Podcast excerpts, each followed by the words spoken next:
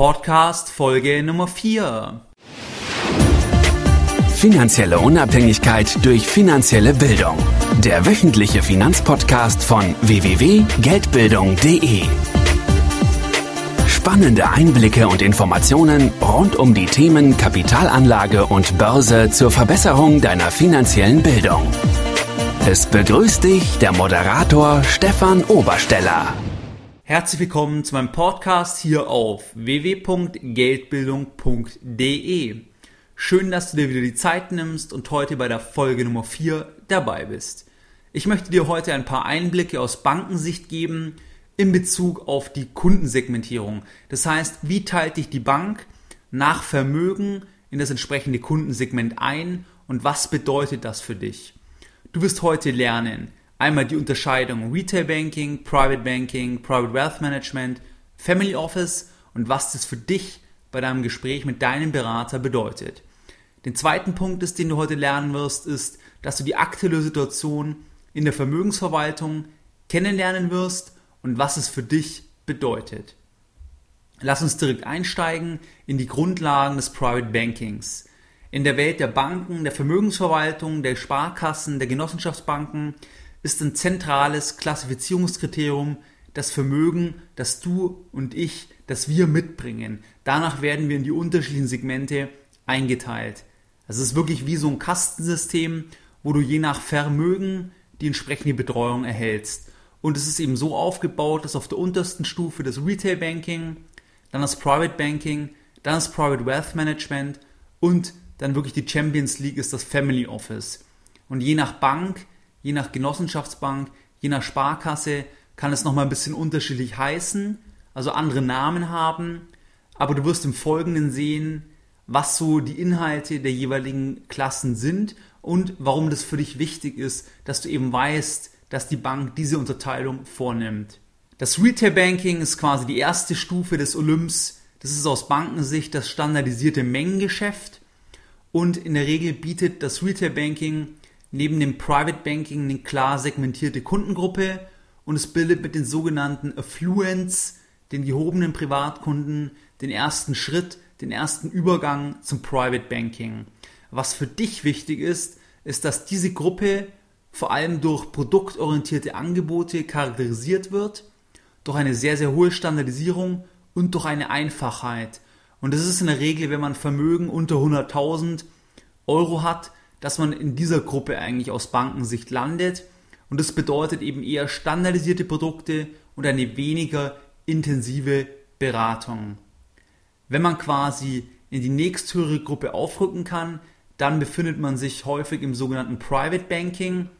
Hier gibt es keine einheitliche Definition, aber gegenüber dem vorher genannten Retail Banking grenzt sich das Private Banking durch eine erhöhte Kundenanforderung aus, das heißt, du und ich, wenn wir noch mehr Geld haben, dann erwarten wir einfach mehr in Bezug auf die Individualisierung, in Bezug auf das Know-how des Kundenberaters und wir erwarten auch eine sehr, sehr persönliche Betreuung und eine vielfältigere Dienstleistungspalette. Und da, darüber hinaus unterscheiden die Vermögensgrenzen aber auch, ab welcher, ab welcher Grenze quasi ein Kunde die erweiterten Dienstleistungen des Private Bankings in Anspruch nehmen kann. Auch in der Frage der Vermögensgrenzen werden hier aber sehr, sehr unterschiedliche Beträge je nach Bank, je nach Institut zur Klassifizierung des Kunden herangezogen. Beispielsweise ist es bei manchen so, dass man im Private Banking ab 100.000 ist, bei manchen ab 500.000, bei anderen geht es aber auch erst ab 5 Millionen Euro los. Nur, dass du so ein Gefühl bekommst. Zum Beispiel bei Wilhelm von Fink bei der Privatbank, da geht es ab 5 Millionen erst im Private Banking los. Was man auch sagen muss, dass wenn die Banken dich und mich einklassifizieren, dass nicht nur das aktuelle Vermögen wichtig ist, sondern auch quasi das Potenzial, das wir mitbringen. Das heißt, wie ist unser monatliches Nettoeinkommen? Oder wie ist auch der zu erwartende Multiplikatoreffekt von dir und mir in Bezug auf die Neukundenanwerbung? Zum Beispiel lassen wir durchsickern, dass wir einen Freundeskreis haben, der sehr vermögend ist, wo viele Unternehmer sind, wo viele Ärzte sind, dann ist vielleicht der Berater eher dazu bereit oder die Bank, dass sie dich quasi besser umsorgen, weil sie quasi dann diesen Multiplikatoreffekt entsprechend höher einpreisen. Also kann man sagen, Private Banking gebe ich dir noch eine Definition. Das umfasst kundenorientierte, bedürfnisorientierte, bedürfniszentrierte, beratungsintensive, individuelle und qualitativ hochwertige Dienstleistungen für die vermögende Privatklientel. Kerndienstleistungen von diesem sogenannten Private Banking sind eben die Vermögensverwaltung und die Anlageberatung. Private Banking zeichnet sich dabei durch eine persönliche, langfristige, auf Vertrauen und Diskretion basierende Beziehung zwischen Anbieter und Kunde aus. Wenn du diese Stufe genommen hast, dann ist quasi Retail Banking, Private Banking die dritte Stufe, das sogenannte Private Wealth Management. Private Wealth Management und Private Banking wird in der Theorie häufig als Synonym verwendet. Auch in der Praxis verwendet man es häufig gleich. Aber man muss sagen, dass das Private Wealth Management noch einen Schritt weiter geht, weil es sich noch mehr ganzheitlich auf, die, auf den Kunden konzentriert. Also wirklich das gesamte Vermögen in seiner Ganzheit anschaut, also auch Immobilien etc. Und es beinhaltet auch erweiterte Planungsinstrumente. Das war jetzt Private Wealth Management. Dann, wenn es noch wirklich die Champions League, der Champions Leagues, ist dann wirklich das Family Office. Da kann man wirklich sagen, sehr, sehr reich. Ähm, das Family Office, das ist ähm, ein erster Schritt oder ein erster Schritt zu einer Definition könnte dabei sein, hier geht es wirklich um die Gesamtkoordination aller Dinge, aller Prozesse, die mit dem Vermögen der Familie oder der Einzelperson zusammenhängen.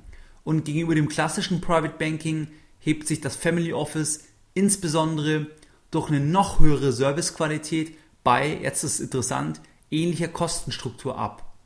Und das ergibt sich eben vor allem, weil du so viel Einstiegsvolumina mitbringen musst, die du eben als Grundaufnahme in ein Family Office Mandat einfach haben musst, um überhaupt in diese Kategorie reinzukommen.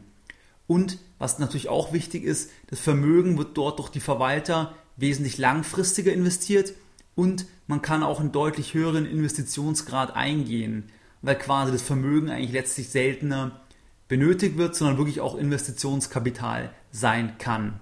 Wie wirst du jetzt segmentiert? Also da wird man häufig nach dem Nettofinanzvermögen segmentiert. Das ist also das, die Summe aller Vermögenswerte, aller Nettovermögenswerte, exklusive der Immobilie, wo du selbst lebst und exklusive irgendwelcher Gebrauchsgegenstände. Also wenn du ein teures Auto fährst oder irgendwelche anderen Konsumgüter hast, die zählen nicht zu deinem Nettofinanzvermögen, sondern es ist wirklich nur vermietete Immobilien, alles was du im Depot hast, etc.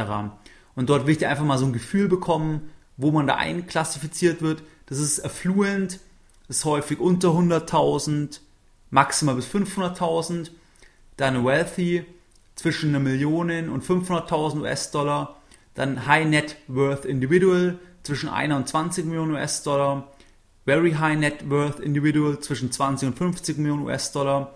Und das sogenannte UHNW, Ultra High Net Worth Individual, sind wirklich die Superreichen ab 50 Millionen US-Dollar. Und dort ist man dann häufig in der Kategorie vom Family Office, zum Beispiel bei der UBS habe ich es vom Studium noch im Kopf, von einem Vortrag, da muss man auch um die 50 Millionen Schweizer Franken mitbringen. Dann ist man wirklich im Family Office und dann kann man aber auch von denen erwarten, dass sie das, die, das Futter von Hund kaufen. Also dann machen die wirklich alles. Die meisten von uns werden ja sicherlich im Affluent oder im Wealthy Bereich sein.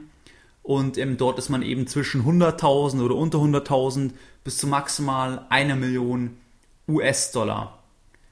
Und ähm, da muss man halt ganz klar sagen, dass die, die quasi in diesen Segmenten sich befinden, dass das eher standardisiert ist, da es eben aus Kostengründen für die Bank sich fast nicht lohnt, eine wirklich individualisierte Beratung durchzuführen. Teilweise muss man sagen, dass Banken aber auch diese Segmente als Potenzial sehen, wo sie eben noch mehr, noch höhere Kunden entwickeln können. Die klassischen Kernsegmente des Private Bankings sind jedoch wirklich das High Net Worth, also zwischen einer und 20 Millionen US-Dollar, wo dann wirklich Platz ist für eine umfangreiche Beratung. Und ähm, die Kundengruppe, die wirklich zwischen 20 und 50 Millionen sind oder darüber hinaus, die werden aus Bankensicht häufig aus Prestige- und Imagegründen gerne genommen. Aber es ist deutlich schwieriger, interessanterweise, mit diesen Kundengruppen auch eine Marge zu verdienen aus Sicht der Bank. Warum? Weil diese Kunden einfach sehr, sehr anspruchsvoll sind, extrem aufwendig in der Betreuung und das schmälert einfach die Marge enorm.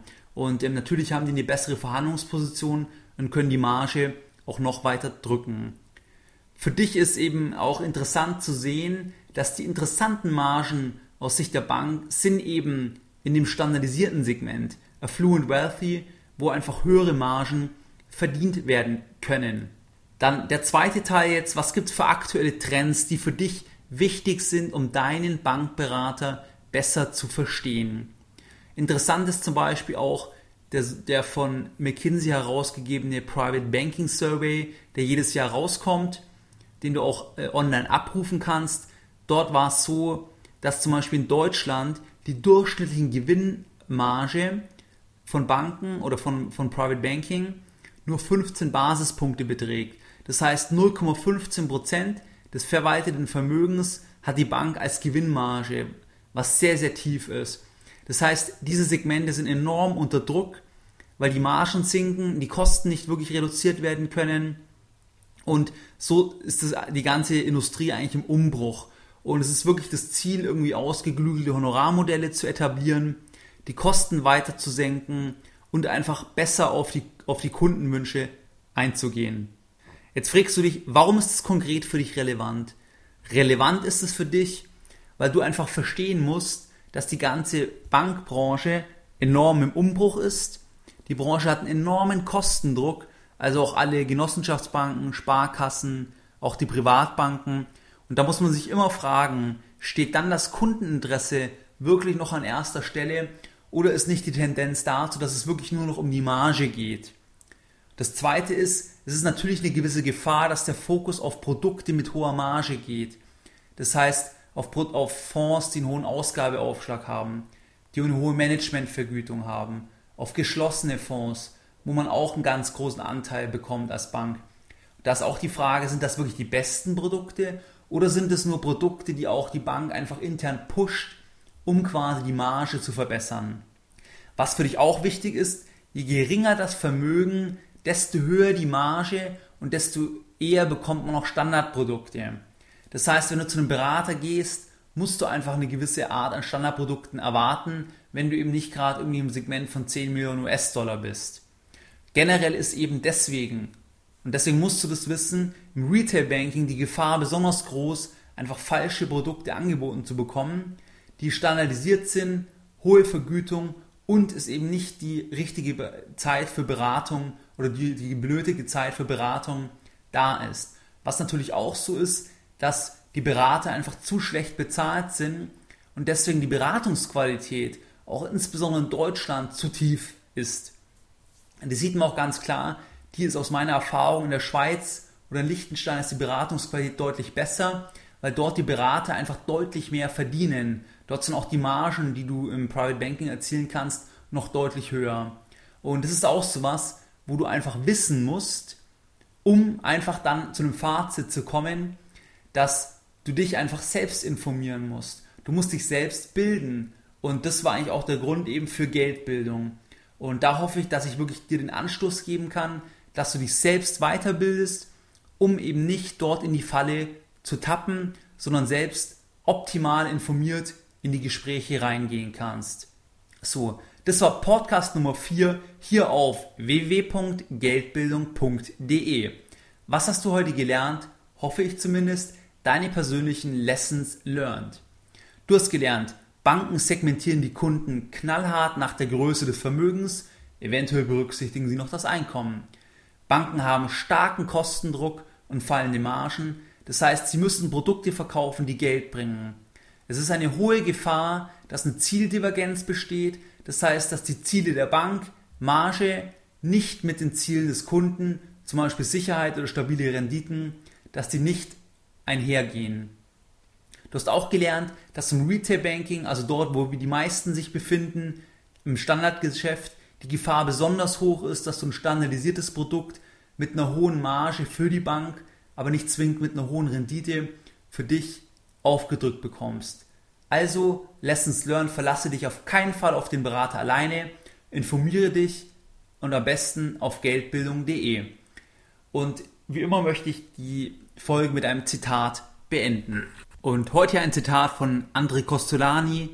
Manchmal ist es besser, eine Stunde über sein Geld nachzudenken, als eine Woche hart dafür zu arbeiten. Mehr Informationen zum Thema finanzielle Bildung auf dem Weg zu deiner finanziellen Unabhängigkeit findest du unter www.geldbildung.de.